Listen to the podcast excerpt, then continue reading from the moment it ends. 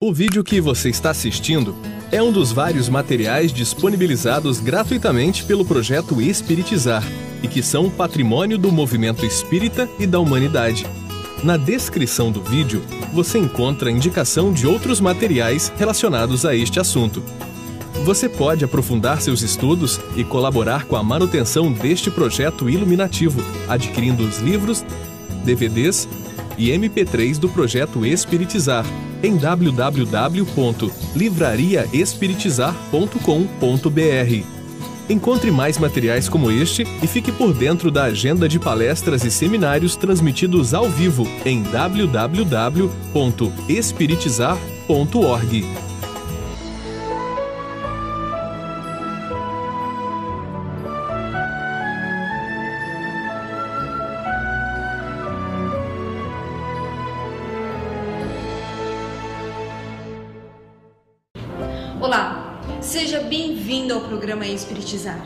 Em nossa última videoaula dessa segunda série sobre mediunidade, nós veremos sobre o desdobramento espiritual, vidência e audiência.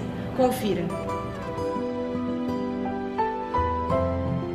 Na noite de hoje nós vamos trabalhar a nossa aula de número 10 do curso As Reuniões Mediúnicas e vamos ver desdobramento espiritual, vidência e audiência.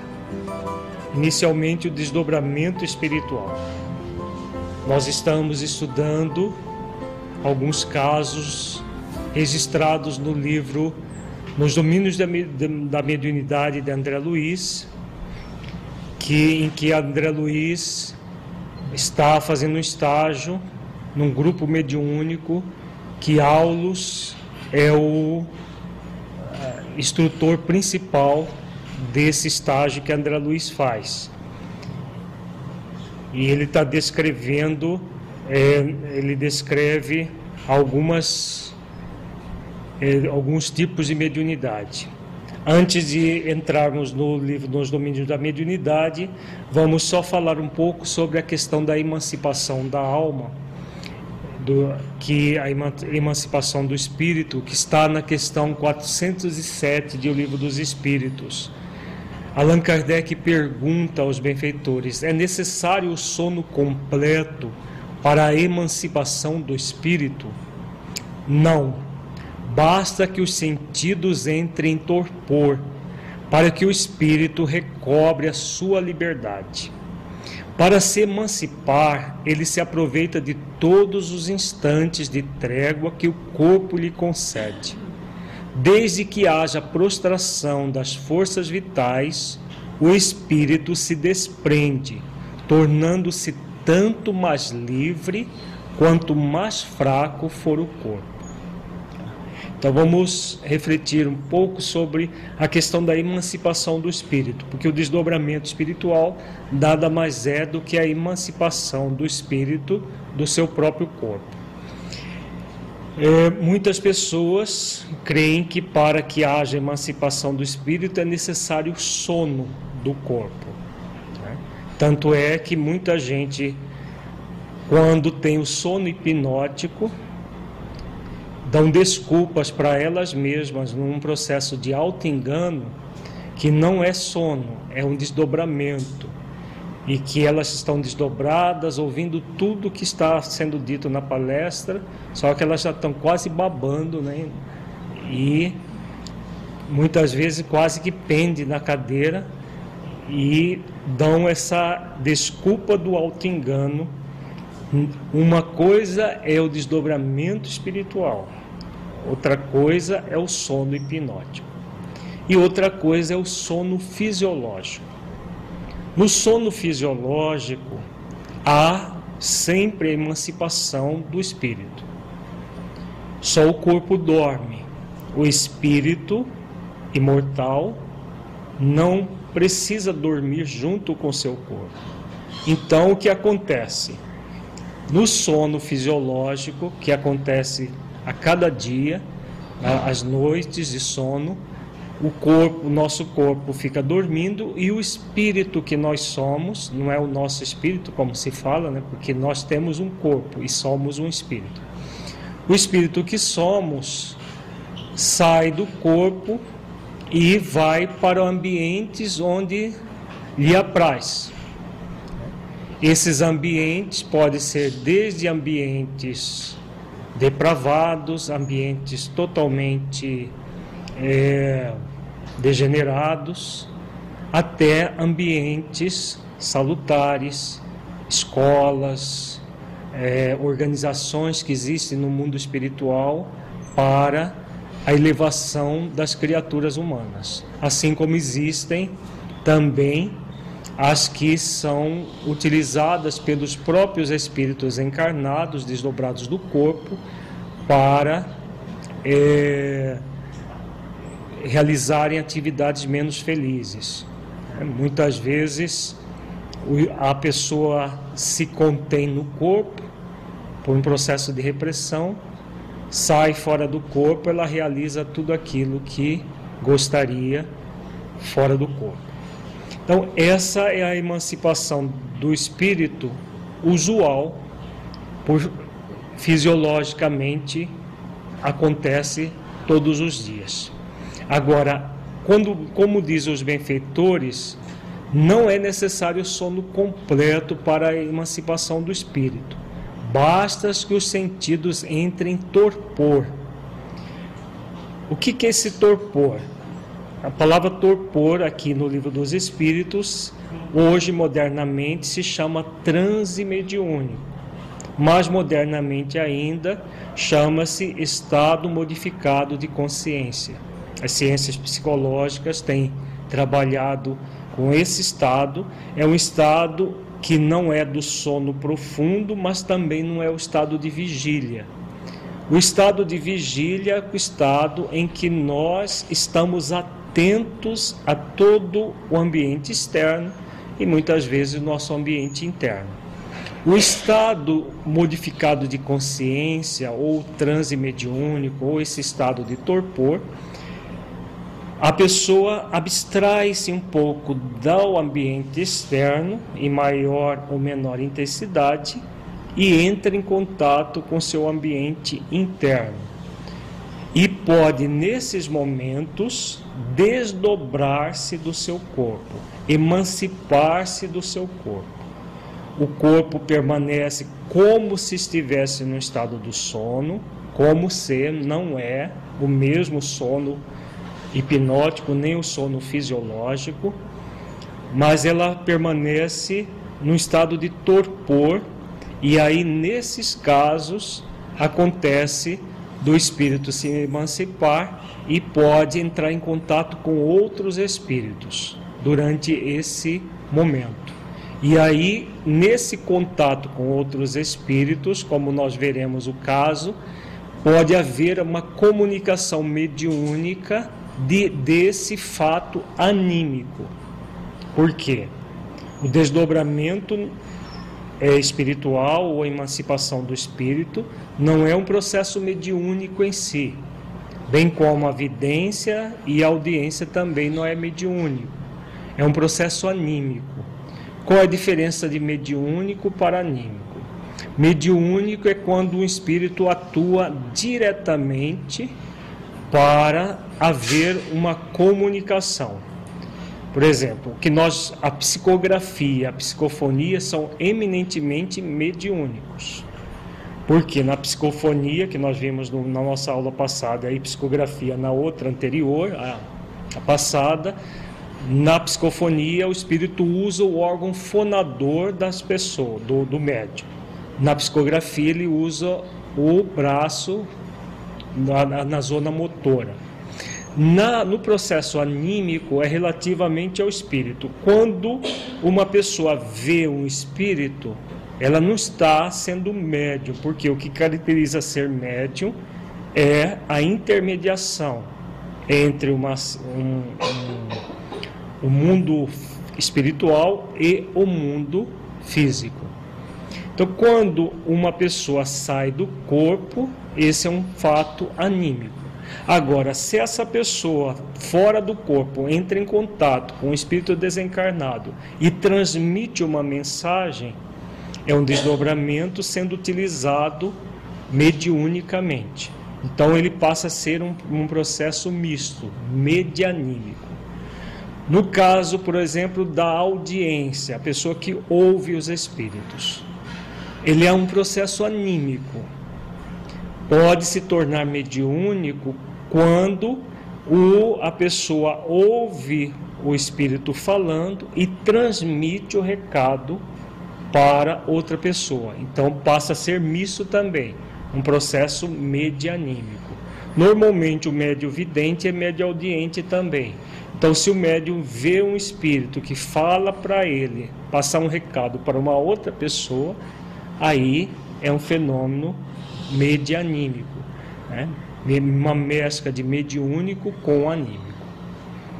Então, no caso da, da emancipação do espírito do corpo, é um fenômeno ah, eminentemente anímico nós vamos ver o caso de desse fenômeno sendo utilizado para uma comunicação espiritual, se tornando mediúnico ou medianímico. Na questão 409, Kardec pergunta: Doutras vezes, no estado que ainda não é bem o do adormecimento, estando com os olhos fechados, vemos imagens distintas, figuras cujas mínimas particularidades percebemos que há aí efeito de visão ou de imaginação. Então é aquele estado de do torpor, é um estado modificado de consciência. Então nesse estado de modificado de consciência, a pessoa pode ter é, percepções de imagens. Essas imagens podem ser interiores ou podem ser sugeridas por outras mentes pode ter uma série de percepções internas e externas. E aí Kardec pergunta: é efeito de visão ou de imaginação? Estando entorpecido o corpo, o espírito trata de desprender-se, transporta-se e vê. Se já fosse completo o sono, haveria sonho. Então, nesse estado que aquele lusco-fusco entre o sono profundo e o sono superficial, há uma percepção da, daquilo que acontece na dimensão espiritual. Nesses momentos que muitas vezes acontece aquilo que se chama de sobressalto. Ouviram falar da, da sobressalto? O sobressalto que é? O espírito desdobrando-se do corpo, isso, já, isso aqui no, no sono fisiológico, né? Ele desdobrando do corpo, ele percebe alguma coisa e se assusta e volta abruptamente o corpo.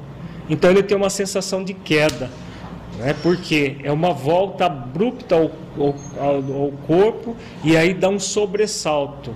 O corpo se estremece é, por causa dessa volta abrupta. E a sensação é de queda como se o espírito estivesse caindo. É que o espírito está desdobrado logo acima do seu corpo, que está deitado, logo ele volta e tem a sensação de queda. Isso no sono fisiológico. Por isso que os benfeitores dizem, dizem se fosse completo o sono, haveria sonho. O que, que é o sonho? O sonho nada mais é do que a lembrança daquilo que o espírito fez durante o estado de emancipação né, de um modo geral, né, porque existem outras questões atinentes ao sonho que é, tem a ver com, a, com processos puramente cerebrais. Tá? Agora, na atividade mediúnica, esse, esse desdobramento parcial do espírito do seu corpo faz com que ele tenha uma percepção já da dimensão espiritual, do que está acontecendo na dimensão espiritual. E aí ele pode se tornar médium dessa percepção, passando para os demais participantes da reunião mediúnica o que ele está percebendo na dimensão espiritual durante, no, no, no, início do própria, da própria atividade mediúnica. Então, esse as pessoas que conseguem o desdobramento do corpo são muito úteis no início do, da, da própria atividade mediúnica, porque elas se desdobram do corpo, têm a percepção do ambiente, pode falar para o, o dirigente da reunião, o esclarecedor, o que está acontecendo e alertar sobre aquilo que vai acontecer, as possibilidades do que pode vir a acontecer. Né? Isso tudo tem a ver com essa questão do livro dos Espíritos, dessa percepção que acontece pelo desprendimento do espírito do seu corpo. É, quando a, o quadro é sugerido por um outro espírito, isso é mediúnico ou é anímico? Isso é mediúnico, porque aí há uma intervenção do espírito desencarnado na mente do médium, tá? que vai captar a imagem mental que foi sugerida. Pode ser mediúnico e pode ser obsessivo também. Nós vamos ver isso na, na, quando trabalharmos a evidência. Tá? O médium de desdobramento ele pode ser é, consciente de tudo o que está acontecendo ou ficar no nível subconsciente. Vai depender da intensidade e se esse processo ele é, é sonambúlico ou não. No sonambulismo há o desdobramento como nós vimos no caso da, da médio Celina no nossa, na nossa reunião passada, ela se desdobrava do corpo e não havia uma ligação do, do próprio perispírito dela com o cérebro do corpo físico. Então, como não há essa ligação, a, um, o processo fica subconsciente. Com muito esforço, a pessoa pode lembrar. Agora, é, no, comumente, o processo de desdobramento é totalmente consciente. Tá? Agora vejamos o caso colocado no livro dos Nomínios da Mediunidade, nos capítulos 3 e 11. Primeiro, nós temos a apresentação do médium de desdobramento, Antônio Castro. Nós temos ali na, nesse, nesse grupo três médios que têm desdobramento: o Castro, a, a Celina e a Eugênia. As duas que, além de desdobramento, tinha psicofonia. O Castro também tinha psicofonia. Normalmente, os médios psicofônicos, eles também têm desdobramento e, normalmente, evidência, audiência e, muitas vezes, psicografia também. Tá? Comumente, né? mas não é, não, é, não é regra geral. Então, quase rente parou, parou à esquerda de um rapaz de seus 30 anos, presumíveis, e informou: Esse é o nosso colaborador Antônio Castro, moço bem intencionado e senhor de valiosas possibilidades em nossas atividades de permuta. Sonâmbulo, no entanto, é de uma passividade que nos requer grande vigilância. Então, no caso do, do Antônio Castro, como ele é sonâmbulo, há o desdobramento é inconsciente ou subconsciente. E, como, como Aulus diz, ele é extremamente passivo. Passivo no sentido de que deixa o espírito fazer o que quer. E aí ó, dá mais trabalho para os, os benfeitores espirituais. Desdobra-se com facilidade, levando a efeito preciosas tarefas de cooperação conosco mas ainda necessita de maiores estudos e mais amplas experiências para expressar-se com segurança acerca das próprias observações. Por vezes comporta-se fora da matéria densa a maneira de uma criança, comprometendo-nos à ação. Então a, a passividade dele é tamanha que ele não fica vigilante em relação ao próprio corpo, aos espíritos que vão se comunicar dando trabalho para os benfeitores espirituais. Quando empresta o veículo a entidades dementes ou sofredoras, reclama-nos cautela, porquanto quase sempre deixa o corpo à mercê dos comunicantes, quando lhe compete o dever de ajudar-nos na contenção deles, a fim de que o nosso tentame de fraternidade não lhe traga prejuízo à organização física. Será, porém, valioso auxiliar em nossos estudos. Então, o caso do, do Antônio Castro, ele não coadjuva os benfeitores espirituais. Como nós vimos na nossa aula passada, o médium deve ser sempre o enfer primeiro enfermeiro do espírito. Se o, o médium desdobrado do corpo, ele não se realiza essa vigilância é, independente da, do, do, do, tipo da faculdade, seja sonambúlica ou consciente, ele coloca em risco a própria, a, a própria atividade e o próprio corpo dele. Né? Então, por isso que a, a, o, o médium indisciplinado, sonambúlico, ele oferece é, graves condições de uma obsessão muito, muito intensa, muito grave. Agora vamos ver já a, o médium Antônio Castro em ação, ele desdobrado do corpo físico, todo o processo ligado ao desdobramento e a, o intercâmbio com outro espírito na dimensão espiritual. Chegar a vez do médium Antônio Castro, profundamente concentrado, denotava a confiança com que se oferecia aos objetivos de serviço. Aproximou-se dele o irmão Clementino e, a maneira do magnetizador comum, impôs-lhe as mãos, aplicando-lhe passes de longo circuito. Castro, como que adormeceu devagarinho, inteiriçando-se-lhe os membros. Então, aqui não é o sono fisiológico, como nós falamos, é um, um, um, um algo parecido com sono que é, se chama o, o, estado de torpor, lá do livro do Espírito, o estado de transe mediúnico, ou estado modificado de consciência.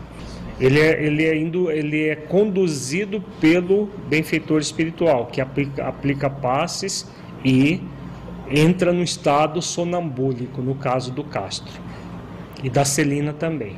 Já a Eugênia era um pouco diferente, era totalmente consciente. Do tórax emanava com abundância um vapor esbranquiçado, que, em se acumulando à feição de uma nuvem, depressa se transformou à esquerda do corpo denso numa duplicata do médium em tamanho ligeiramente maior. Então, aqui há uma descrição de, desse vapor esbranquiçado nada mais é do que ectoplasma, né, que vai compor o chamado duplo etéreo, por isso que ele se forma ao lado do corpo em duplicata em tamanho ligeiramente maior do que o corpo original. Nós vamos saber por que disso daqui a pouquinho. Nosso amigo, como se revelava mais desenvolvido, apresentando todas as particularidades de uma forma física, apreciavelmente dilatadas. Então ele estava muito maior do que o normal. O diretor espiritual da casa submetia o medianeiro a, a delicada intervenção magnética que não seria lícito perturbar ou interromper. O médio, assim desligado do veículo carnal, afastou-se dois passos deixando ver o cordão vaporoso que o prendia ao campo somático. Então, aqui André Luiz descreve aquele cordão vaporoso é, de cor metálica que liga o centro coronário do espírito desdobrado ao centro ao cérebro do seu corpo, o centro coronário, que na verdade não é um centro coronário, mas o próprio cérebro do corpo físico. Todas as vezes que nós desdobramos do corpo, há esse cordão vaporoso que nos liga ao corpo. Se romper esse cordão vaporoso, há uma morte do corpo físico. Por isso que todos os, a todas as pessoas desdobradas, quer no sono fisiológico, quer numa atividade mediúnica ou anímica, ela, ela está ligada sempre ao corpo por esse cordão. Enquanto o equipamento fisiológico descansava imóvel, Castro, tateante e assombrado, surgia junto de nós numa cópia estranha de si mesmo, porquanto, além de maior em sua configuração exterior, apresentava-se azulada à direita e alaranjada à esquerda. Tentou movimentar-se, contudo, parecia sentir-se pesado e inquieto porque aqui é o primeiro momento do desdobramento do espírito do corpo. Então ele leva parte da, de energias próprias do corpo. Por isso que ele, ele se sente pesado, ele maior do que o, o, o normal. Verifiquei então que desse contato resultou singular diferença. O corpo carnal engolira instintivamente certas faixas de força que imprimiam manifesta irregularidade ao perispírito, absorvendo-as de maneira incompreensível para mim. Então, o, o, o espírito desdobrou do corpo, estava bem maior, e aí ele entrando em contato novamente com o seu corpo, o corpo absorve, engole essa essa parte que é mais é, é como se ela fosse semi-orgânica. Tem característica do corpo e do espírito. Desde esse instante, o companheiro fora do vaso de matéria densa guardou o porte que lhe era característico. Era agora bem ele mesmo, sem qualquer deformidade, leve e ágil, embora prosseguisse encadeado ao envoltório físico pelo laço aeriforme, que parecia mais adelgaçado e mais luminoso, à medida que Castro Espírito se movimentava em nosso meio. Então, ele, ele, ele, como o corpo absorveu o duplo etéreo, que é essa camada é, mais densa do perispírito, né, ele agora estava mais leve, mais, mais ágil e o próprio cordão luminoso, o cordão fluídico mais luminoso. Enquanto Clementino o encorajava com palavras amigas, o nosso orientador, certamente assinalando-nos a curiosidade, deu-se pressa em esclarecer. Com auxílio do supervisor, o médio foi convenientemente exteriorizado. A princípio, seu perispírito, ou corpo astral, estava revestido com os eflúvios vitais que assegura o equilíbrio entre a alma e o corpo de carne, conhecidos aqueles em seu conjunto como sendo o duplo etéreo, formado por emanações neuropsíquicas que pertencem ao campo fisiológico e que por isso mesmo não consegue maior afastamento da organização terrestre, destinando-se à desintegração tanto quanto ocorre ao instrumento carnal, por ocasião da morte renovadora. Então percebamos que o duplo etéreo, ele apesar de ter característica do perispírito, ele é uma emanação do corpo físico, por isso aquela substância esbranquiçada e que vai perecer juntamente com o corpo físico. Né? Então, quando o espírito se desdobra, primeiramente ele leva o grupo etéreo, mas depois ele devolve ao corpo físico, porque como diz Aulus, esse duplo etéreo ele não pode ausentar-se para longe do corpo físico, sob pena de perecer. Para melhor ajustar-se ao nosso ambiente, Castro devolveu essas energias ao corpo inerme, garantindo assim o calor indispensável à colmeia celular e desembaraçando-se tanto quanto possível para entrar no serviço que o aguarda. Então o objetivo é esse. O duplo etéreo ele tem uma, uma responsabilidade fisiológica fundamental. Se ele é retirado, pode acontecer problemas graves com o corpo, inclusive a própria desencarnação do corpo. Ele que mantém a estabilidade vital das células, tá? É o duplo etéreo que se chama de energia vital então, se essa energia for extraída, o, a pessoa morre. É, ele, ele, ele é um. O combustível, na verdade, do corpo é a alimentação, né? É a, a glicose, a, as proteínas. Mas ele é um combustível do perispírito ligado ao corpo, que mantém a vitalidade do corpo físico, tá? do ponto de vista fluídico-energético. Do ponto de vista material, são os alimentos, que é o combustível do corpo. Então, o a, o perispírito ele mantém essa justaposto ao corpo esse duplo etéreo para vitalizar o corpo.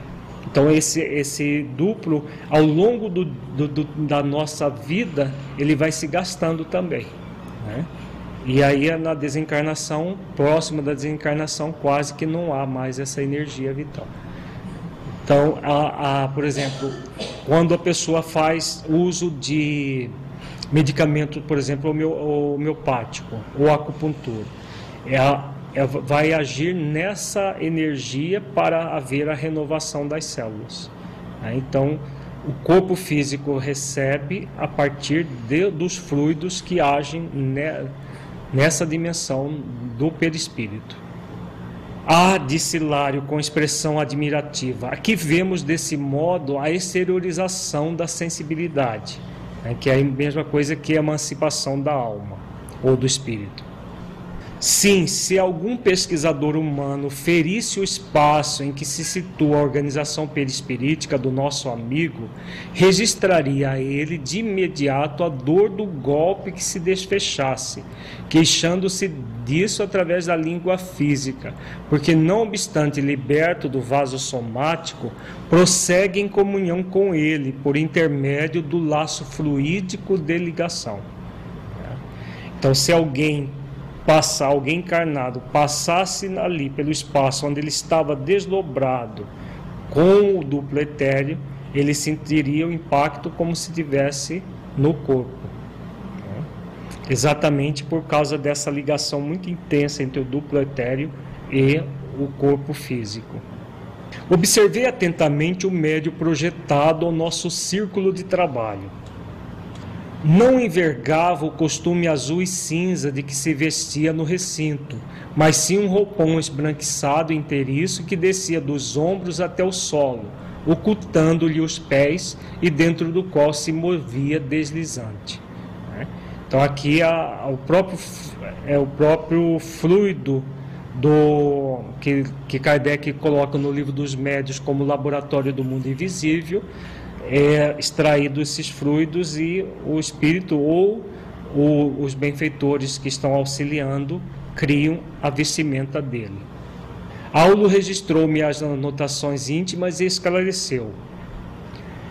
Nosso irmão, com a ajuda de Clementino, está usando as forças ectoplásmicas que lhe são próprias, acrescidas com recursos de cooperação do ambiente que nos achamos.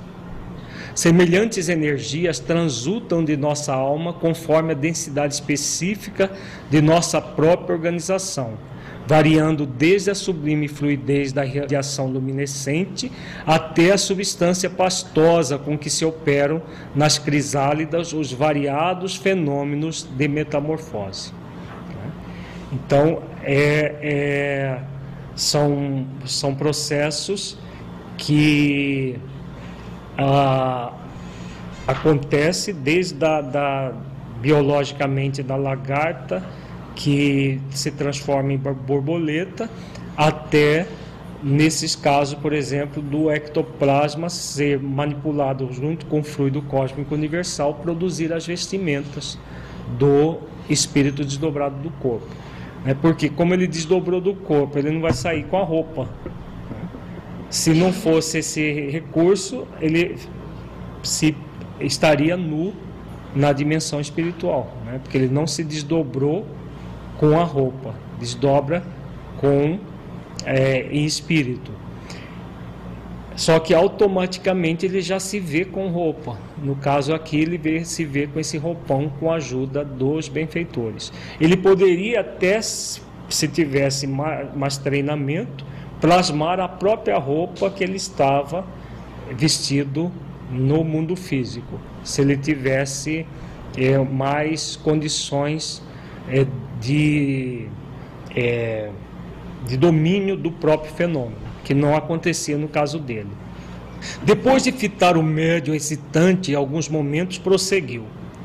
Castro é ainda um iniciante no serviço. À medida que entesoure experiência, manejará possibilidades mentais avançadas, assumindo os aspectos que deseje, considerando que o perispírito é constituído de elementos maleáveis, obedecendo ao comando do pensamento, seja nascido de nossa própria imaginação ou da imaginação de inteligências mais vigorosas que a nossa. Mormente quando a nossa vontade se rende e refletida à dominação de espíritos tirânicos ou viciosos, encastelados na sombra. Então vejamos que a, o, o espírito incipiente ele não tem condições de fazer por ele mesmo. Agora ele pode sofrer a ação de outras mentes, sejam espíritos bons, sejam os espíritos das sombras. Então, muitos fenômenos que acontecem com as pessoas, processos obsessivos, estão ligados a essa situação. Pessoas que se veem amarradas, desdobradas do corpo, amarradas, é, presas. Né? Uma vez nós atendemos um, um casal que eles se viam pendurados como se fossem aqueles ganchos de açougue, eles eram pendurados pelos espíritos. Tudo isso tem a ver com esses fenômenos da emancipação do espírito do corpo. Nosso amigo, então, se pudesse, comentou Hilário curioso. Mas cortando-lhe a frase, o assistente completou-a, juntando: Se pudesse pensar com firmeza fora do corpo do campo físico, se já tivesse conquistado uma boa posição de autogoverno, com facilidade imprimiria sobre as forças plásticas de que se reveste a imagem que preferisse, aparecendo ao nosso olhar como melhor lhe aprovesse, porque é possível estampar em nós mesmos o desenho que nos agrade. Daquilo que nós falamos. Se ele for, já tivesse treinamento suficiente, ele poderia aparecer com a roupa que quisesse na dimensão espiritual. Como ele não tinha treinamento, o benfeitor Clementino o vestia com esse roupão. Que se isso independe da moral, espíritos tirânicos teriam essa sabedoria. Na verdade, ele tem o conhecimento. Sabedoria é conhecimento e sentimento moralizado. Então, o espírito que tem inteligência para manipular os fluidos, eles podem criar sim essas vestimentas. Tanto é que os espíritos das sombras, eles vêm nas reuniões mediúnicas vestidos com capas, com é, é, às vezes instrumentos, é, a aparência que eles tomam. Tudo é manipulação do fluido cósmico universal é, pela mente do espírito que aí sim depende do aspecto moral. O espírito moralizado só vai usar isso para o bem. O espírito é, que ainda está nas sombras, mas intelectualizado, ele consegue manipular não só em si mesmo, mas também nos outros. O médium, mais à vontade fora do corpo denso, recebia as instruções que Clementino lhe administrava paternal. Dois guardas aproximaram-se dele e lhe aplicaram à cabeça um capacete em forma de antolhos. Então aqui o, ca o Castro está sendo preparado para sair da crosta e ir para uma região superior. Então ele passaria por uma região umbralina. Para passar por essa região umbralina, foi colocado um capacete em forma de antolhos. Então, o capacete em forma de antolhos é um, seria um capacete que fizesse com que o espírito perdesse a visão panorâmica. Ele só é, vê para frente. O antolho é aquela, não tem aquela placa que usa em, em, em óleo de cavalo, porque se ele conseguir ver em 180 graus, ele se desorienta. Então, para puxar a carroça, por exemplo, o cavalo precisa do antolho só para ver para é, frente. É o que fizeram com o Castro. Puseram o capacete para que ele só pudesse enxergar na direção é, em frente. Para a viagem que fará, avisou-nos o assistente. Castro não deve dispersar a atenção Incipiente ainda nesse gênero de tarefa, precisa instrumentação adequada para reduzir a própria capacidade de observação, de modo a interferir, o menos possível na tarefa a executar. Exatamente porque ele é incipiente, porque se ele não fosse, ele poderia ir sem o capacete, ter a percepção de todo, de todo o panorama à sua volta. Vimos o rapaz plenamente desdobrado alçar-se ao espaço, de mãos dadas com ambos os vigilantes. Então aqui a volitação, ele, é, os dois benfeitores deram as mãos para ele e estavam auxiliando na volitação desdobrado do corpo. O trio volitou em sentido oblíquo, sob nossa confiante expectação. Desde esse momento, demonstrando manter segura comunhão com o veículo carnal, ouvimos-lo dizer através da boca física. Então aqui começa o fenômeno, do desdobramento se tornar um fenômeno mediúnico ou medianímico. Por quê? Aí o Castro passou a descrever a situação que estava a, passando para os demais companheiros no na reunião mediúnica. Isso é muito comum dos médios de desdobramento. Então, inclusive, é uma das tarefas dos médios de desdobramento, né, apesar de muitos sentirem insegurança, desdobrados do corpo, é importante que eles passem informação do que está acontecendo fora do corpo, para até abalizar a, a reunião, para que o, o, o esclarecedor tenha elementos para trabalhar com os espíritos que vão se comunicar, os auxiliares passistas também possam auxiliar com mais eficiência né? e os demais médios também. Seguimos por um trilho estreito e escuro. Oh, tenho medo, muito medo. Rodrigo e Sérgio amparam-me na excursão, mas sinto receio tenho a ideia de que nos achamos em pleno nevoeiro. Então aqui o Cássio está tá descrevendo a região umbralina que ele está passando. Estampando no rosto sinais de angústia e estranheza, continuava. Então percebamos que o corpo dele não está dormindo, prostrado em cima da mesa, como as pessoas que têm sono hipnótico, às vezes deita, deita em cima da mesa, deita na, na, na, na parede e fala que estava desdobrado, que, que, é, que acompanhou tudo desdobrado do corpo. Isso não é desdobramento, isso aí é sono hipnótico. Não devamos confundir uma coisa com a outra. Existe muito movimento de auto-engano ainda dentro do, da, do movimento espírita. As pessoas têm determinados fenômenos que elas não querem enxergar e aí dão desculpa. Não, eu vi tudo porque estava desdobrado do corpo. Então, por que, que será que um benfeitor espiritual viria desdobrar a gente do corpo para assistir a, a, uma reunião, uma, uma palestra, um seminário fora do corpo? Se é mais fácil para nós assistirmos no corpo, né? com certeza, se alguém nos desdobrou, foi um espírito obsessor, não foi um, um, um benfeitor. Né? Porque os fenômenos de do, de, de emancipação do espírito do corpo, de desdobramento, o, a, o corpo fica a, como se tivesse adormecido, mas ele se mantém ereto, mantém-se.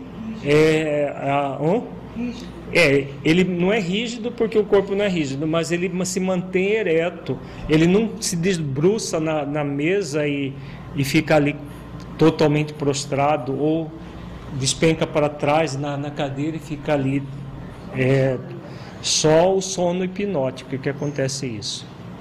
Com a diferença entre sono hipnótico e sono normal, o sono normal é fisiológico, que a gente tem durante a noite.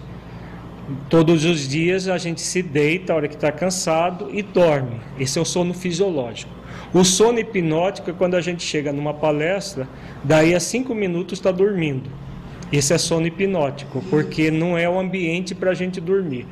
Né? Salvo se a pessoa estiver muito cansada, tiver passado a noite em claro, pode ser até um sono fisiológico. Mas comumente o sono em atividades espirituais é um sono hipnótico. E aí, o que é o hipnose? É um espírito menos feliz, é um espírito obsessor, é um espírito que não quer que nós participemos, ele vem e dá um comando na nossa mente para que a gente se desligue e durma. Enquanto a pessoa estiver dormindo, ela não está aproveitando aquilo que está sendo colocado na palestra, ela não está participando do seminário, não está participando da atividade mediúnica. Isso é muito comum na própria reunião mediúnica. As pessoas dormem, chega de quase de roncar, né? E depois, com a maior disfarçatez, fala que era desdobramento. Né? Não, estava desdobrado, ouvi tudo. Puro auto-engano. Na verdade, a pessoa se engana e quer enganar os outros como se isso fosse possível. Como oferecer resistência ao sono hipnótico? Resistindo, fazendo esforço para se manter lúcido, porque quem comanda a nossa mente somos nós, não são os espíritos desencarnados. O grande problema no sono hipnótico é que a maioria das pessoas se entrega ao sono hipnótico. Porque um sono, assim, do ponto de vista é, do, de sono é um sono profundo. A pessoa é muito forte, a pessoa, nossa, esse sono que eu pediria a Deus quando estava com insônia. E aí ela se entrega, deixa o sono correr. Agora, a resistência é fazer, não, eu estou aqui para me manter desperto. Se, é numa, se ela está numa palestra, numa, numa atividade doutrinária, ela se levanta, pode ir ao, ao, banheiro, passar uma água no rosto e fazer o esforço. Porque quanto mais esforço ela faz, menos sono hipnótico ela vai ter. Daqui a pouco ela praticamente já não tem mais o sono hipnótico, se fizer esforços. Na reunião mediúnica não dá para a gente ficar levantando e saindo da reunião. Então é necessário o esforço para manter a mente lúcida. Tá? Se for até o caso da pessoa se levantar um pouco e ficar em pé, é útil. Tá? E aí volta a sentar. Agora tem gente que, é, que se deixa dominar com tanta facilidade que até em pé o sono vem. E dorme e às vezes pode correr o risco de cair. A oração. Sim, a oração é um instrumento fundamental. Então essa resistência não é ficar brigando com o espírito, não vou dormir, não vou dormir. A resistência é pela oração e a ligação com os benfeitores espirituais. Porque se a pessoa se ligar aos benfeitores espirituais, aí ela não vai se deixar influenciar. Tá? Porque ela sai da sintonia do espírito é, que está querendo neutralizá-la. Tá? Pode acontecer de um espírito obsessor magnetizar o médium e desdobrá-lo do corpo e, e, e, atuar de uma forma equivocada? Sim, pode acontecer. Então, por isso, a vigilância é muito importante. Porque em qualquer atividade espiritualizante, nós estamos nela para crescer, não para nos entregar a situações menos felizes. Entregar-se a essa situação menos feliz é por conta nossa, é por preguiça da nossa parte, é por indolência da nossa parte. E aí aquilo que nós vimos nesse fim de semana, mediunidade e obsessão, vale a pena refletir sobre tudo isso. Que noite é esta? A escuridão parece pesar sobre nós. Ai de mim! Vejo formas desconhecidas agitando-se embaixo, sob nossos pés. Quero voltar, voltar, não posso prosseguir, não suporto, não suporto. Aqui ele está que, se queixando das, é, daqueles monstros que André Luiz fala, descreve nas regiões umbralinas, que na verdade são os espíritos que tomam essas formas para melhor amedrontar as pessoas. Mas Raul, sob a inspiração do mentor da casa, elevou o padrão vibratório do conjunto numa prece fervorosa em que rogava do alto forças multiplicadas para o irmão em serviço. Então, todas as vezes que há algum, algum médio em serviço desdobrado pelo corpo, é, do corpo em atividade espiritual, a oração é um grande recurso para que alcance o médio onde ele estiver, auxiliando o médio na tarefa que tem a cumprir. Junto de nós, Aulus informou. A oração do grupo, acompanhando na excursão e transmitida a ele de imediato, constitui-lhe abençoado tônico espiritual. Então, o grupo faz a oração e chega os eflúvios, eflúvios benéficos ao espírito desdobrado do corpo. Ah, sim, meus amigos, prosseguia Castro, como se o corpo físico lhe fosse um aparelho radiofônico para comunicações à distância. A prece de vocês atua sobre mim como se fosse um chuveiro de luz. Agradeço-lhes o benefício. Então, imediatamente ele sente a prece do grupo. Estou reconfortado, avançarei. Interpretando os fatos sob nossa observação, o assistente explicou. Raros espíritos encarnados conseguem absoluto domínio de si próprios em romagens de serviço edificante fora do carro de matéria densa. Habituados à orientação pelo corpo físico, ante qualquer surpresa menos agradável na esfera de fenômenos inabituais, procuram instintivamente o retorno ao vaso carnal, à maneira do molusco que se refugia na própria concha, diante de qualquer impressão em desacordo com seus movimentos rotineiros. Então, a qualquer situação ele quer voltar ao corpo. E aí a oração fortalece o espírito. Castro, porém, será treinado para a prestação de valioso concurso aos enfermos de qualquer posição Enquanto assinalávamos o apontamento, a voz do médio se levava no ar, vigorosa e cristalina. Que alívio! Rompemos a barreira de trevas. A atmosfera está embalsamada de leve aroma. Brilham as estrelas novamente. Oh, é a cidade de luz. Torres fulgurantes elevam-se para o firmamento. Estamos penetrando um grande parque. Aqui ele está já adentrando a colônia espiritual que ele foi visitar um companheiro recém-desencarnado. Oh meu Deus, que vejo aqui a sorrir-me! É o nosso Oliveira. Como está diferente, mais moço, muito mais moço. Lágrimas copiosas banharam o rosto do médio, comovendo-nos a todos. No gesto de quem se entregava um abraço carinhoso, de coração a coração, o medianeiro continuou. Aqui o próprio corpo faz o movimento do abraço. Era o espírito que deu o abraço, mas o corpo também faz o movimento. Que felicidade, que felicidade. Oliveira, meu amigo, que saudades de você. Por que razão teríamos ficado assim sem a sua cooperação? Sabemos que a vontade do Senhor deve prevalecer, mas a distância tem sido para nós um tormento.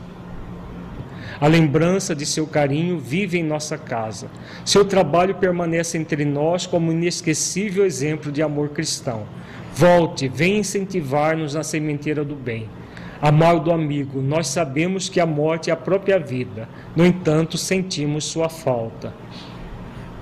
A voz do viajante que se fazia ouvir de tão longe entrecortava-se agora de doloridos soluços.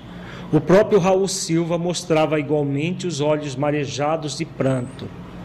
Aulos deu-nos a conhecer quanto ocorria. Oliveira foi abnegado trabalhador nesse santuário do Evangelho, explicou. Desencarnou há dias e Castro, com a aquiescência dos orientadores, foi apresentar-lhe as afetuosas saudações dos companheiros. Demora-se em refazimento ainda inapto à comunicação mais íntima com os irmãos que ficaram, mas poderá enviar a sua mensagem por intermédio do companheiro que o visita. Então aqui o Castro desdobrado chega até a colônia onde está o Oliveira e aí ele vai transmitir a mensagem. Então o fenômeno anímico se torna mediúnico. É, porque ele transmite o recado do espírito desencarnado para os companheiros. Abrace-me, sim, querido amigo, prosseguia Cássio com inenarrável inflexão de ternura fraterna.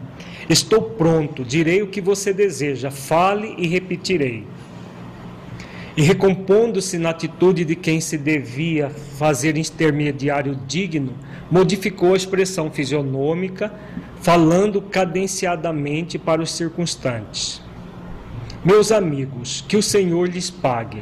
Estou bem, mas na posição do convalescente, incapaz de caminhada mais difícil. Sinto-me reconfortado, quase feliz. Indiscutivelmente não mereço as dádivas recebidas, pois me vejo no grande lar, amparado por afeições inovidáveis e sublimes. As preces do nosso grupo alcançam-me cada noite como projeção de flores e bênçãos. Como expressar-lhes gratidão se a palavra terrestre é sempre pobre para definir os grandes sentimentos de nossa vida? Que o Pai os recompense. Aqui onde me encontro, vim reconhecer mais uma vez a minha desvalia e agora conclui que, que todos os nossos sacrifícios pela causa do bem são bagatelas comparados à munificência da divina bondade. Meus amigos, a caridade é o grande caminho. Trabalhemos. Jesus nos abençoe. Então é um espírito já de uma certa envergadura, porque alguns dias depois de desencarnado está podendo é, oferecer uma mensagem dessa é porque era um trabalhador fiel com Jesus, muito raro nos dias de hoje. A voz de Castro apagou-se-lhe nos lábios e daí a instante vimos-lo regressar amparado pelos irmãos que o haviam conduzido, retomando o corpo denso com naturalidade. Então ele volta com muito mais rapidez, porque concluída a tarefa, os, benfeitor, os benfeitores o trazem imediatamente. Reajustando-se qual se o vaso físico absorvesse de inopino, acordou na esfera carnal, na posse de todas as suas faculdades normais, esfregando os olhos como quem desperta de grande sono. Então, é, a, a André Luiz fala, como quem desperta de grande sono. Não quer dizer que ele estava dormindo, estava em estado modificado de consciência. O desdobramento e serviço estava findo e, com a tarefa terminada, havíamos recolhido preciosa lição. No caso de reunião de desobsessão, se o, o médium desdobrado do corpo falar em voz alta, pode atrapalhar outros médios, interferir eh, nas comunicações? Na verdade, não, porque a, a reunião é um todo e muitas vezes os médios atuam em conjunto. Pelo menos a nossa experiência Quanto mais atuação em conjunto, mais profunda é, são as atividades. Então, quando ah, no, no, nosso grupo mediúnico, a nossa experiência é de haver sempre uma comunicação por vez. Existem grupos que têm duas, três comunicações simultâneas. Nesses casos, claro, voz, falar em voz alta vai atrapalhar um ao outro, porque é, vira uma, ficaria uma balbúrdia. Nós temos, é, com orientação dos nossos benfeitores, nós temos chegado a uma conclusão que é muito mais importante a qualidade do fenômeno do, do que a quantidade. Qualquer tra trabalho do bem, o mais significativo é a qualidade. Nós temos trabalhado ao longo do, do, desse curso a mediunidade terapêutica. E ela só vai ser terapêutica se todos os participantes da reunião participarem de todo o fenômeno. Né? Por quê? Se fica só entre um, o médio e o próprio é, é, doutrinador ou esclarecedor, o psicoterapeuta de, de, desencarnado, fica muito restrito, mesmo que depois se converse sobre o assunto, ah, não, não é a mesma experiência de todos participarem. Então, no nosso caso, na nossa reunião mediúnica, que nós temos uma experiência de 30 anos, o que acontece? Quando um médium está dando passividade, só aquele médium atua. Todos os demais médiums eles atuam em conjunto com aquele. Né? E, e, muitas vezes outros médiums desdobram do corpo e, fica, e estão ali junto com o médium que está mais atuante naquele momento. E há uma descrição por parte do médium que está desdobrado, sempre quando é necessário, porque isso não é, não é uma regra geral da, daquilo que está acontecendo, porque aí todos participam, todos entram em oração. Muitas vezes o, o, o doutrinador, que é o Lacordaire, ele pede que alguém faça uma oração em voz alta, e isso é muito salutar, porque o médium desdobrado que está, às vezes, diante de um espírito muito empedernido do mal, ele necessita desse refrigério da oração. Então, só, só dá para fazer isso se houver toda uma concentração naquela comunicação específica. Porque, senão, se tiver é, uma dispersão com várias atividades ao mesmo tempo, ou nem todos estão prestando atenção naquela comunicação, essa energização via oração e via a concentração mental de todos não vai ser possível. Né? Então, na nossa experiência, a, quanto mais concentrados e direcionados para uma atividade, melhor. E nós temos percebido que os benfeitores espirituais, muitas vezes, eles o atendimento de um espírito, outros espíritos também são socorridos simultaneamente, sem necessidade de todos se comunicarem diretamente. Então, atende-se com qualidade e, ao mesmo tempo, a quantidade acontece. Né? Alguns grupos preconizam três, duas, três comunicações simultâneas. E, sinceramente, nós não concordamos com essa prática, porque como nós vimos no início deste curso, o objetivo principal da mediunidade não é atender os espíritos desencarnados, porque atender os espíritos desencarnados, diz Dr. Bezerra, seria mais fácil só eles atenderem.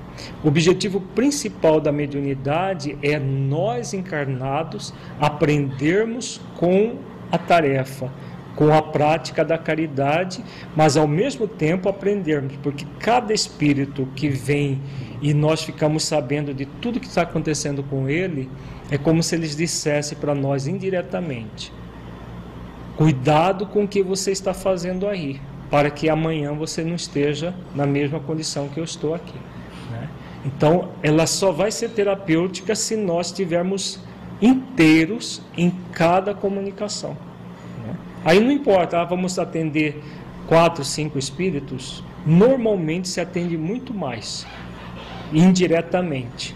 Mas o que mais importa é esse atendimento em profundidade que nós aproveitamos a, a, o, o próprio processo fenomênico para crescer enquanto pessoa. Tá? Vejamos agora vidência e audiência espiritual. Primeiramente, dentro do texto do livro dos médios, no capítulo 14, item 165. Os médios audientes. Estes ouvem a voz dos espíritos. É algumas vezes uma voz interior que se faz ouvir no fórum íntimo, outras vezes é uma voz exterior, clara e distinta, qual de uma pessoa viva. Os médios audientes podem assim travar conversação com os espíritos, quando tem o hábito de se comunicar com determinados espíritos, eles os reconhecem imediatamente pela natureza da voz. Então vejamos que existem dois tipos de audiência.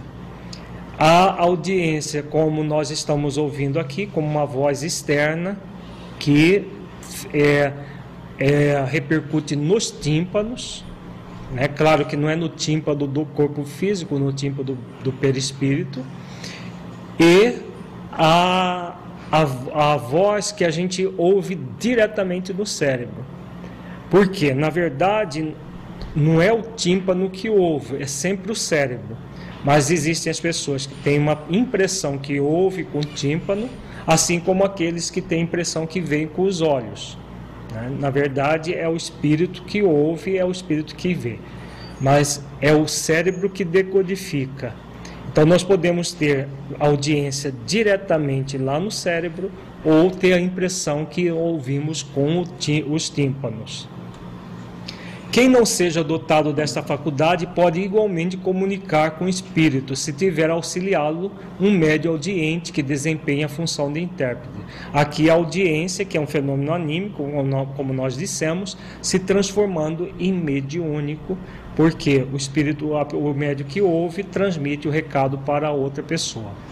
Esta faculdade é muito agradável quando o médio só ouve espíritos bons, ou unicamente aqueles por quem chama. Assim, entretanto, já não é quando o espírito mal se lhe agarra, fazendo-lhe ouvir a cada instante as coisas mais desagradáveis e não raras mais inconvenientes. Aí a mediunidade já se transforma em obsessão pelas condições espirituais do próprio médium. Vejamos agora é, um texto do Livro dos Médios e uma, um trecho também de obras póstumas. Os médios videntes são os dotados da faculdade de ver os espíritos.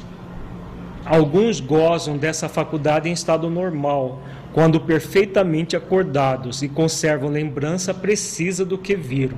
Outros só a possuem em estado sonambúlico ou próximo do sonambulismo.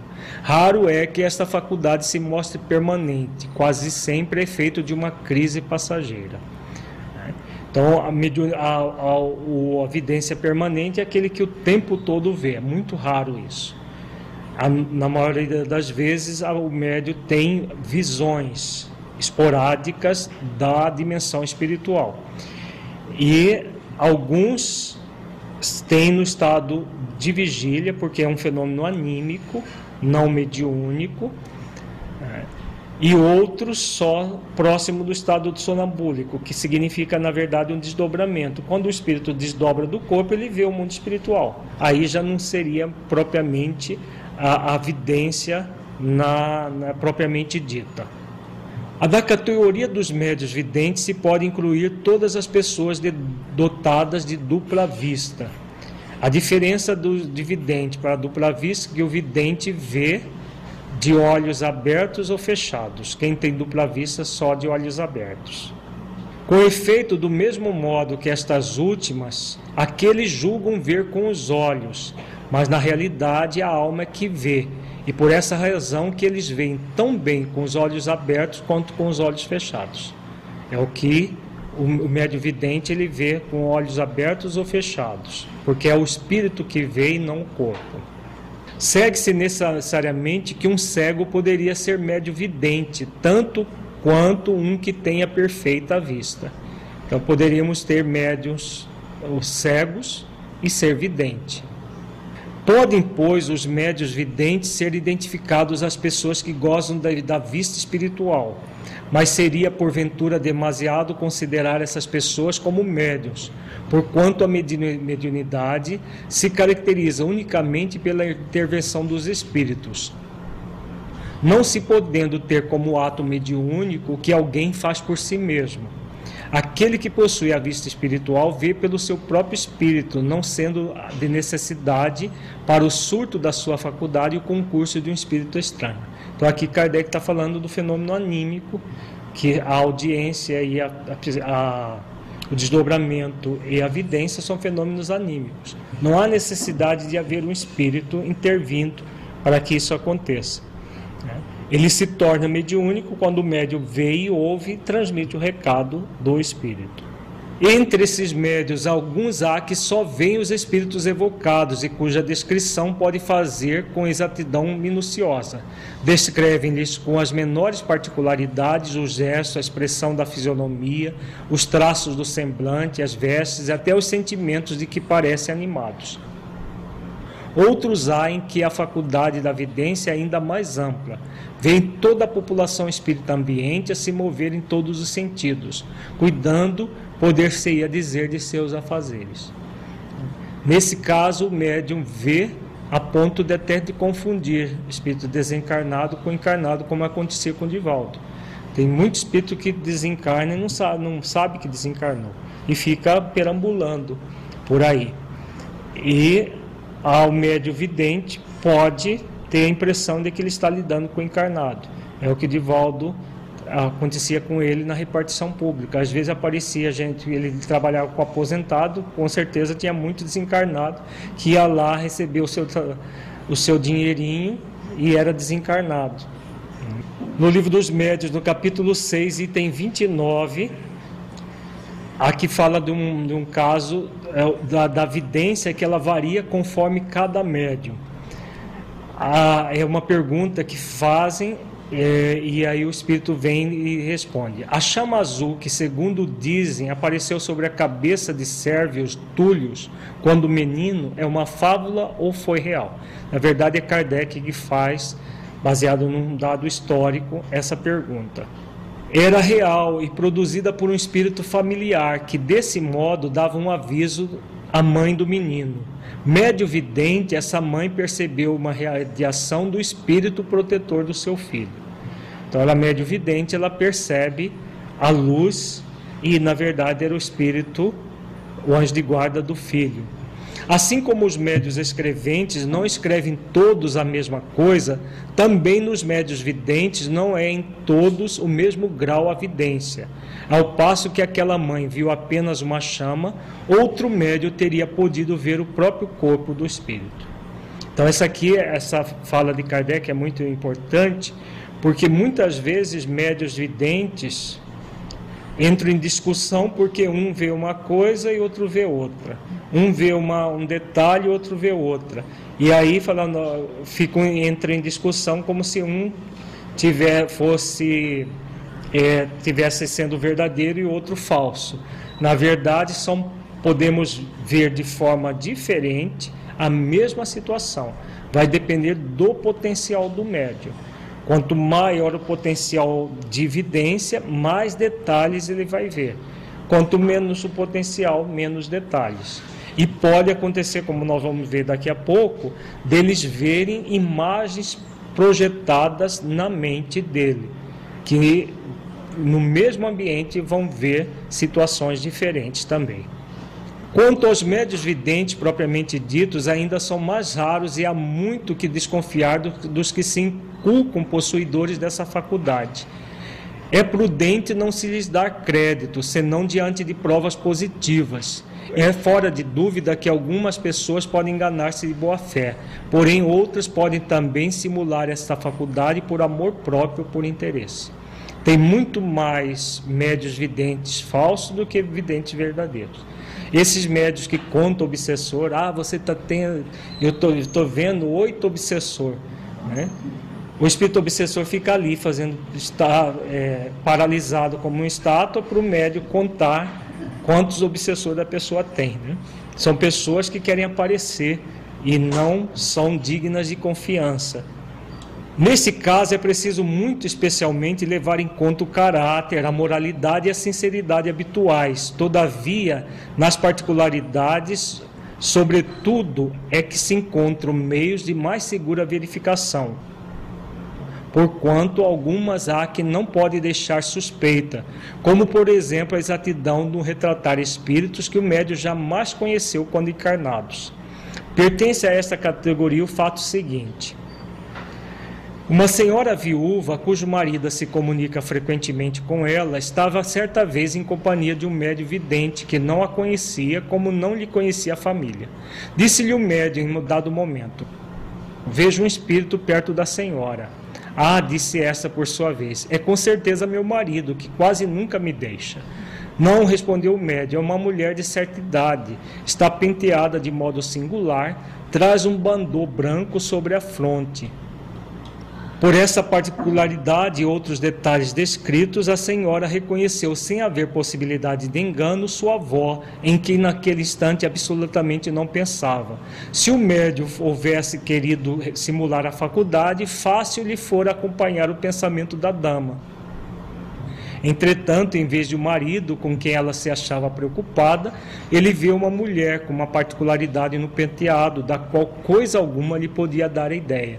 Este fato prova também que a evidência do médium não era reflexo de qualquer pensamento estranho.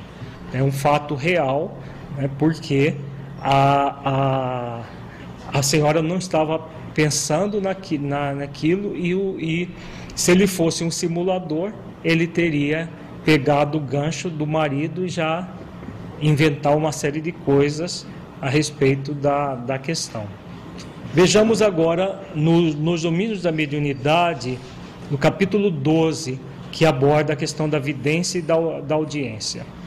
Clementino consagrou-lhes maior carinho, aplicando-lhe passes na região frontal. Aqui é o passe do benfeitor, do mentor espiritual da, do grupo, para ativar a vidência e a audiência dos médios. Aqui na região frontal nós temos o sexto chakra. A vidência e a audiência está ligada, é, estão ligadas ao sexto chakra, que é o chakra da intuição e da inspiração também.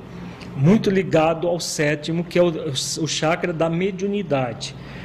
O sexto chakra ele é ligado aos fenômenos anímicos do ser. Nosso amigo esclareceu ao assistente: procura ajudar os nossos companheiros de mediunidade, favorecendo-lhe o campo sensório. Não lhes convém por agora a clarividência e a clareaudiência demasiado abertas. Na esfera dos espíritos reencarnados, há que dosar observações para que não venhamos a ferir os impositivos da ordem. Então, o, o, o, o espírito benfeitor da, do grupo, ele vai dosar a, a, a doação é, magnética para que o, os médios só possam perceber aquilo que eles têm capacidade de percepção, para que não vejam além do que ou vejam e ouçam além do que podem, porque senão pode entrar em perturbação.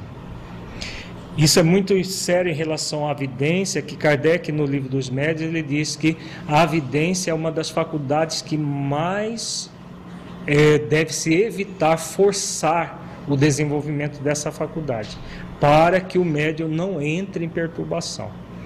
É, ele deve ser o mais natural possível, por isso esse cuidado de Clementino. Cada qual de nós deve estar em sua faixa de serviço, fazendo melhor em seu alcance. Imaginemos um aparelho radiofônico terrestre coletando todas as espécies de onda em movimento de captação simultânea. O proveito e a harmonia da transmissão seriam realmente impraticáveis e não haveria propósito construtivo na mensagem. Então, se o médio for ver tudo e ouvir tudo, ele vai ficar maluco, na verdade, não é, se tornar um instrumento equilibrado. Um médio, pois, não deve demorar-se com todas as solicitações do meio em que se situa, sob pena de arrojar as impressões ao desequilíbrio, a menos, contudo, por sua própria evolução, consiga sobrepairar ao campo de trabalho, dominando as influências do meio e selecionando-a segundo o elevado critério de quem já consegue orientar-se para o bem e orientar aqueles que o acompanham. Então, quanto mais evoluído é o médio, aí ele próprio, com a sua evolução, vai ampliando a capacidade de ouvir, de ver os espíritos, de se desdobrar, de se desdobrar em todos os sentidos. Hilário refletiu um momento e indagou. Os trabalhos mediúnicos, porém, são rigorosamente iguais nos três instrumentos sobre nosso exame? Isso não. O círculo de percepção varia de, em cada um de nós. Há diferentes gêneros de mediunidade. Contudo, importa reconhecer que cada espírito vive em determinado degrau de crescimento mental, e por isso as equações do esforço mediúnico diferem de indivíduo para indivíduo, tanto quanto as interpretações da vida se modificam de alma para alma. Então não existe ninguém, nenhum médio igual ao outro. Somos todos diferentes e com potencial diferente e possibilidades diferentes também. As faculdades medianímicas podem ser idênticas em pessoas diversas. Entretanto, cada pessoa tem a sua maneira particular de empregá-las. Um modelo, em muitas ocasiões, é o mesmo para a grande assembleia de pintores. Todavia, cada artista memorizará na tela a seu modo. Uma lâmpada exibirá claridade lirial em jacto contínuo, mas se essa claridade for filtrada por focos múltiplos, de certo estará submetida à cor e ao potencial de cada um desses filtros, embora continue sendo sempre a mesma lâmpada a fulgurar em seu campo central de ação. Né? Então, essa, essa comparação é muito interessante. Se estamos aqui uma assembleia de pintores e temos um modelo, cada pintor vai pintar ao seu jeito. No caso da evidência, tem muito a ver com isso. Cada tem uma, um fato acontecendo. Cada médium vai perceber esse fato de forma diferente, em maior ou menor intensidade. Mediunidade é sintonia e filtragem. Cada espírito vive entre as forças com as quais se combina, transmitindo-as segundo as concepções que lhe caracterizam um modo de ser. Notando o cuidado que o irmão Clementino empregava na preparação dos médios, meu colega inquiriu ainda. A clarividência, a clariaudiência, acaso estão localizados exclusivamente nos olhos e nos ouvidos da criatura reencarnada? Então é o que tem essa impressão, né? que se vê com os olhos e se ouve com os ouvidos. Vejamos a resposta de Aulus. Aulus acariciou-lhe a cabeça e acentuou. Hilário, vê-se que você está começando a jornada no conhecimento superior. Os olhos e os ouvidos materiais estão para a vidência e para a audição, como os óculos estão para os olhos e o ampliador de sons para os ouvidos. Simples aparelhos de complementação. Toda percepção é mental. Surdos e cegos na experiência física, convenientemente educados, podem ouvir e ver através de recursos diferentes daqueles que são vulgarmente utilizados. No caso, não é só o cérebro que vê e ouve, porque o cego e o surdo muitas vezes tem problema no nervo óptico ou no nervo óptico. E aí o que acontece? O cérebro não vê, mas em espírito eles podem ver e ouvir, né? como uma faculdade anímica. Então, na verdade, não se vê nem do ponto de vista espiritual, nem com os olhos, nem com os ouvidos, nem com o cérebro físico, mas do perispírito, que no caso dos surdos e dos cegos está intacto. A onda hertziana e os raios X vão ensinando aos homens que há som e luz muito além das acanhadas fronteiras vibratórias em que eles se agitam. E o médio é sempre alguém dotado de possibilidades neuropsíquicas especiais que lhe estende o horizonte dos sentidos.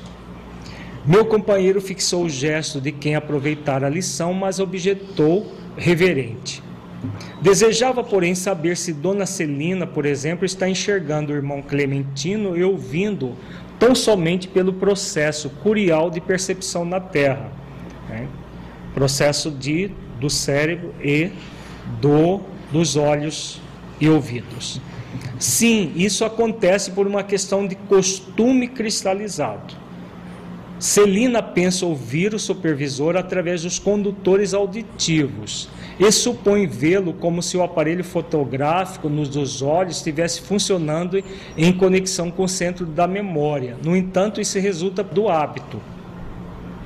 Ainda mesmo no campo das, de impressões comuns, embora a criatura empregue os ouvidos e os olhos, ela vê e ouve com o cérebro. E apesar do cérebro usar as células do córtex para selecionar os sons e imprimir as imagens, quem vê e ouve na realidade é a mente.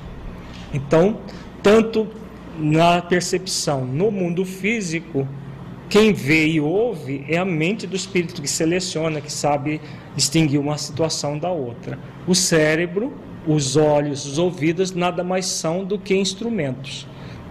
Na questão espiritual é muito mais ainda. Só que nós temos a impressão que estamos vendo com os olhos e ouvindo com os ouvidos, por impressão, por hábito. Mas quem vê e ouve é a mente. Todos os sentidos na esfera fisiológica pertencem à alma, que os fixa no corpo carnal, de conformidade com os princípios estabelecidos para a evolução dos espíritos reencarnados na Terra. Então, é o espírito sempre o senhor de tudo. O corpo é apenas um instrumento.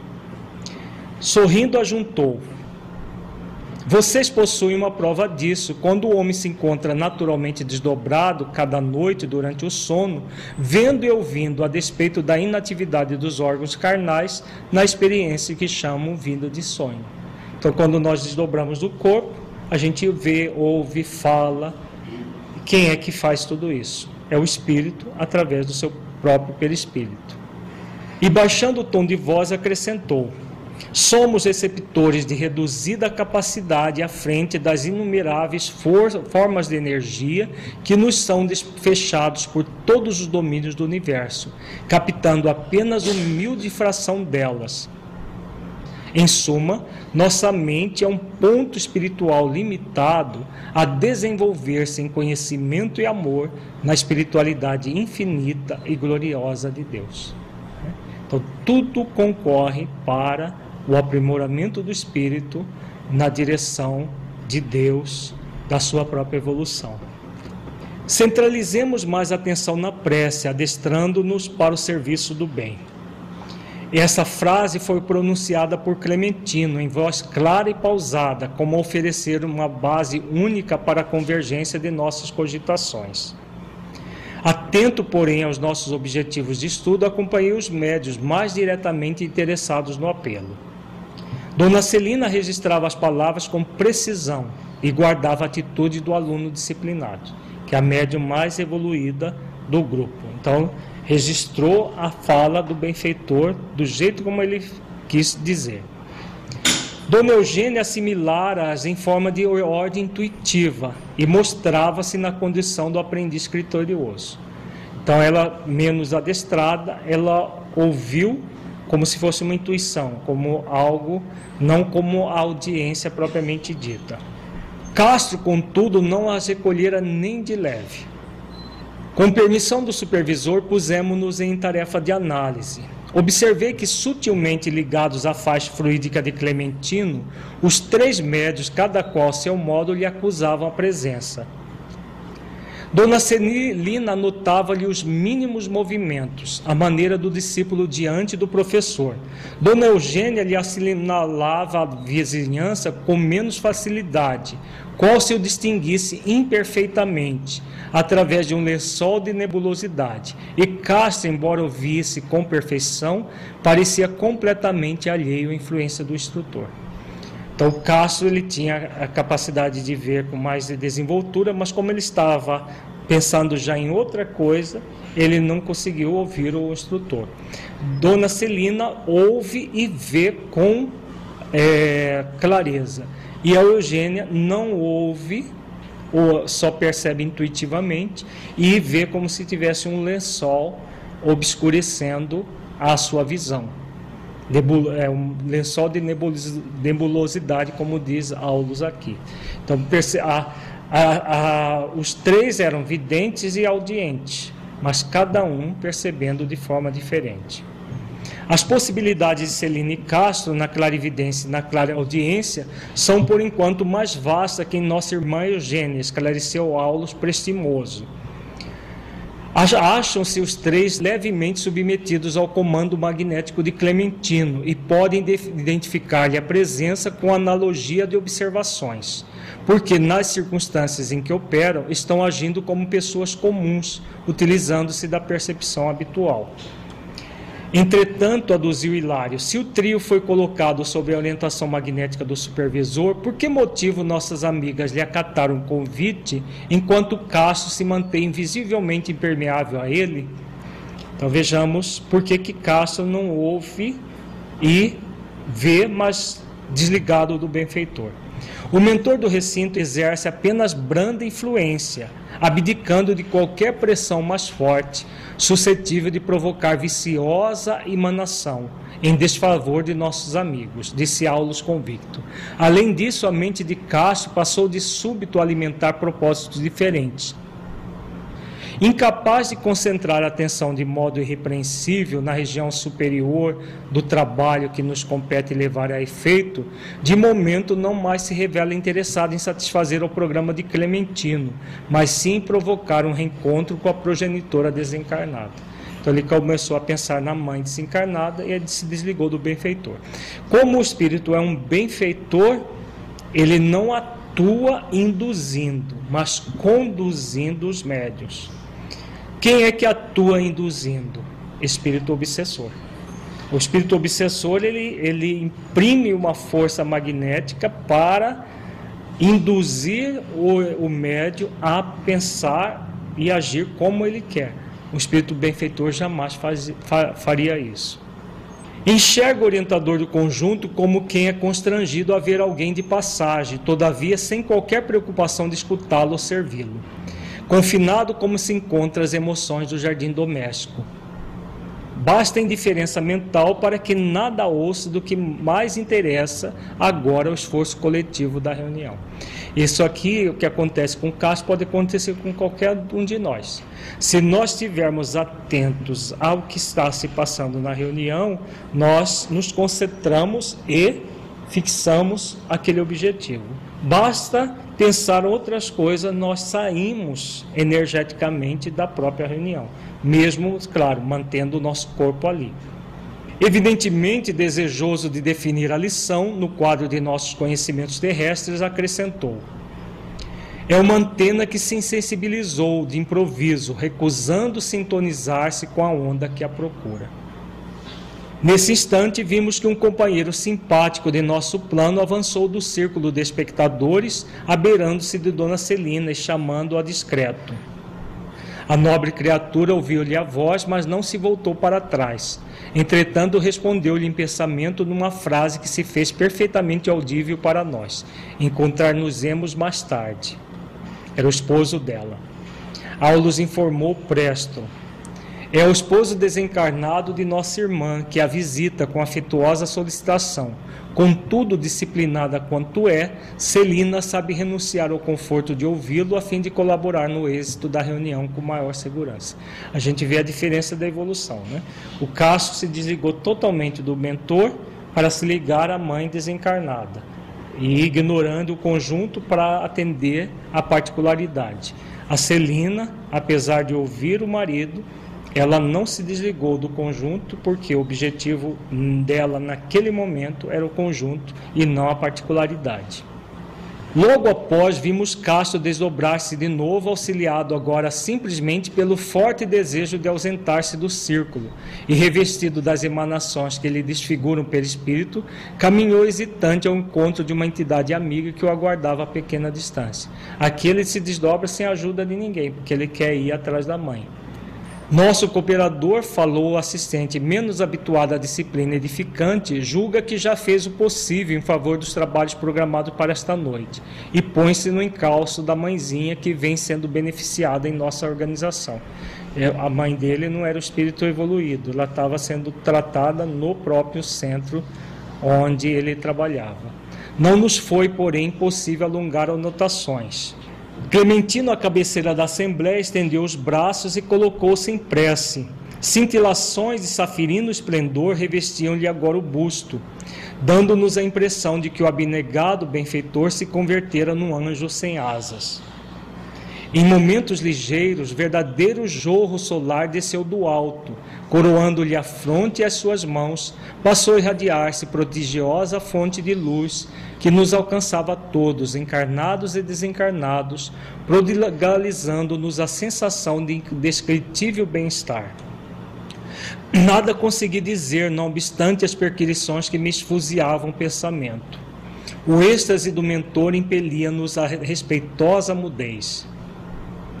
Aqueles minutos de vibração sem palavras representavam o precioso manancial de energias restauradoras para quantos lhe abrissem as portas do Espírito. É o que eu consegui depreender pelo revigoramento de minhas próprias forças. Terminada que foi a operação inesquecível, Raul solicitou ainda alguns instantes de tranquilidade e expectativa. Competia ao grupo aguardar a manifestação de alguns dos orientadores da casa, à guisa de instrução geral do encerramento. Dona Celina rogou licença para notificar que vira surgir no recinto um ribeiro cristalino em cuja corrente muitos enfermos se banhavam. E Dona Eugênia seguiu-a explicando que chegara a contemplar um edifício repleto de crianças entoando hinos de louvor a Deus. Registramos semelhantes comunicados com surpresa. Nada víramos ali que pudesse recordar sequer de longe um córrego de águas curativas ou algum pavilhão de serviço à infância. A sala era demasiado estreita para comportar tais cenários. Fitando-me intrigado, Hilário parecia perguntar se as duas médios não estariam sob influxo de alguma perturbação momentânea. Então, vejamos, né? As médiums descrevem uma um riacho correndo na sala, outra um edifício cheio de crianças. Hilário pensa, as médias ah, elas ficaram perturbadas momentaneamente, vejamos a resposta de Aulos. Assinalando-nos a estranheza, o assistente considerou prestimoso Importa não esquecer que ambas se encontram reunidas na faixa magnética de Clementino, fixando as imagens que a mente dele lhes sugere. Viram-lhe os pensamentos relacionados com a obra de amparo aos doentes e com a formação de uma escola que a instituição pretende em breve mobilizar no socorro ao próximo. Então, o que, que elas viram? Elas viram a emanação mental do mentor. Ele enviou a imagem, elas captaram, cada uma captou uma, uma imagem diferente. Isso é usual no fenômeno mediúnico, tá? não necessariamente de espíritos benfeitores apenas, mas de espíritos obsessores, que plasmam na mente das pessoas aquilo que eles querem que elas vejam. Espíritos benfeitores sempre vão induzir, é, conduzir hipnoticamente para algo bom, algo salutar e saudável.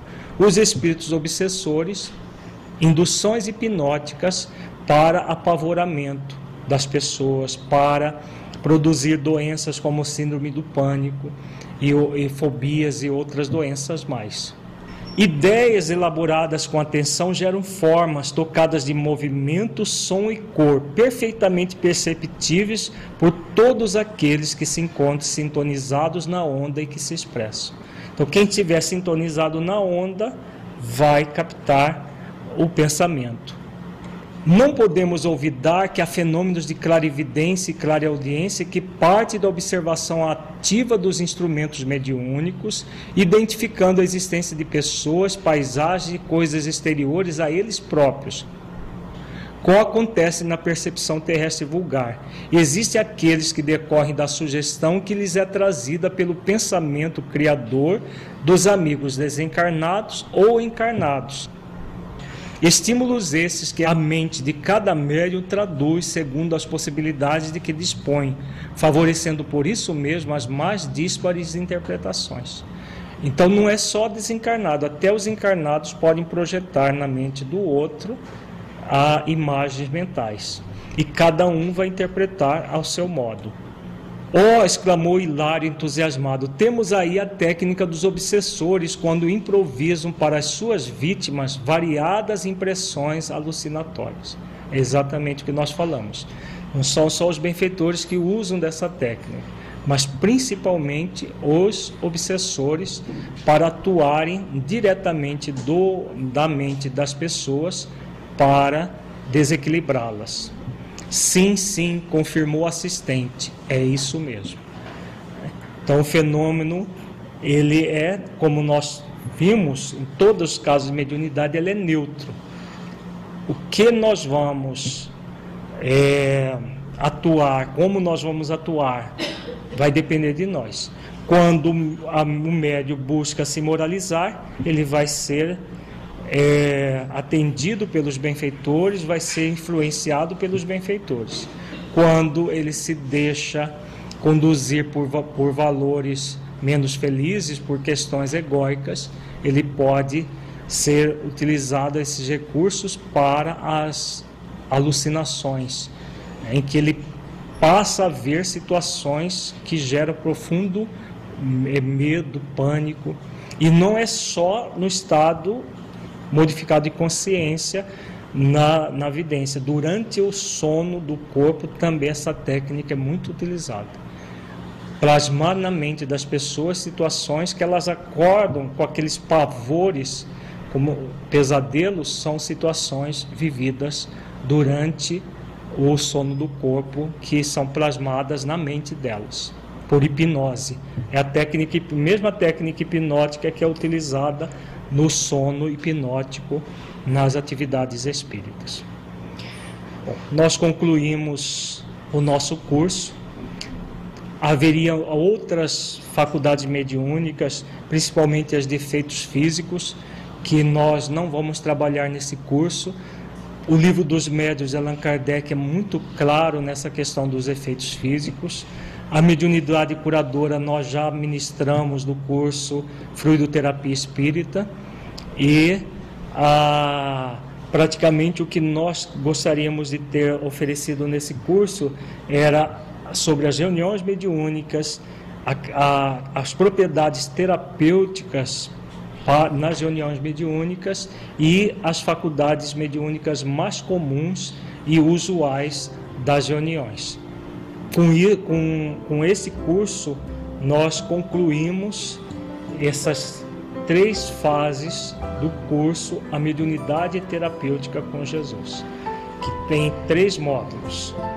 A, a prática da mediunidade com Jesus, a, as reuniões mediúnicas e os vários tipos de mediunidade e mediunidade e obsessão. Todos eles vão estar disponíveis em DVD para todos. Muito obrigada pela sua companhia. Em nosso site você pode aprofundar ainda mais os seus estudos. Acesse www.espiritizar.org. Nos encontramos em nossa próxima videoaula.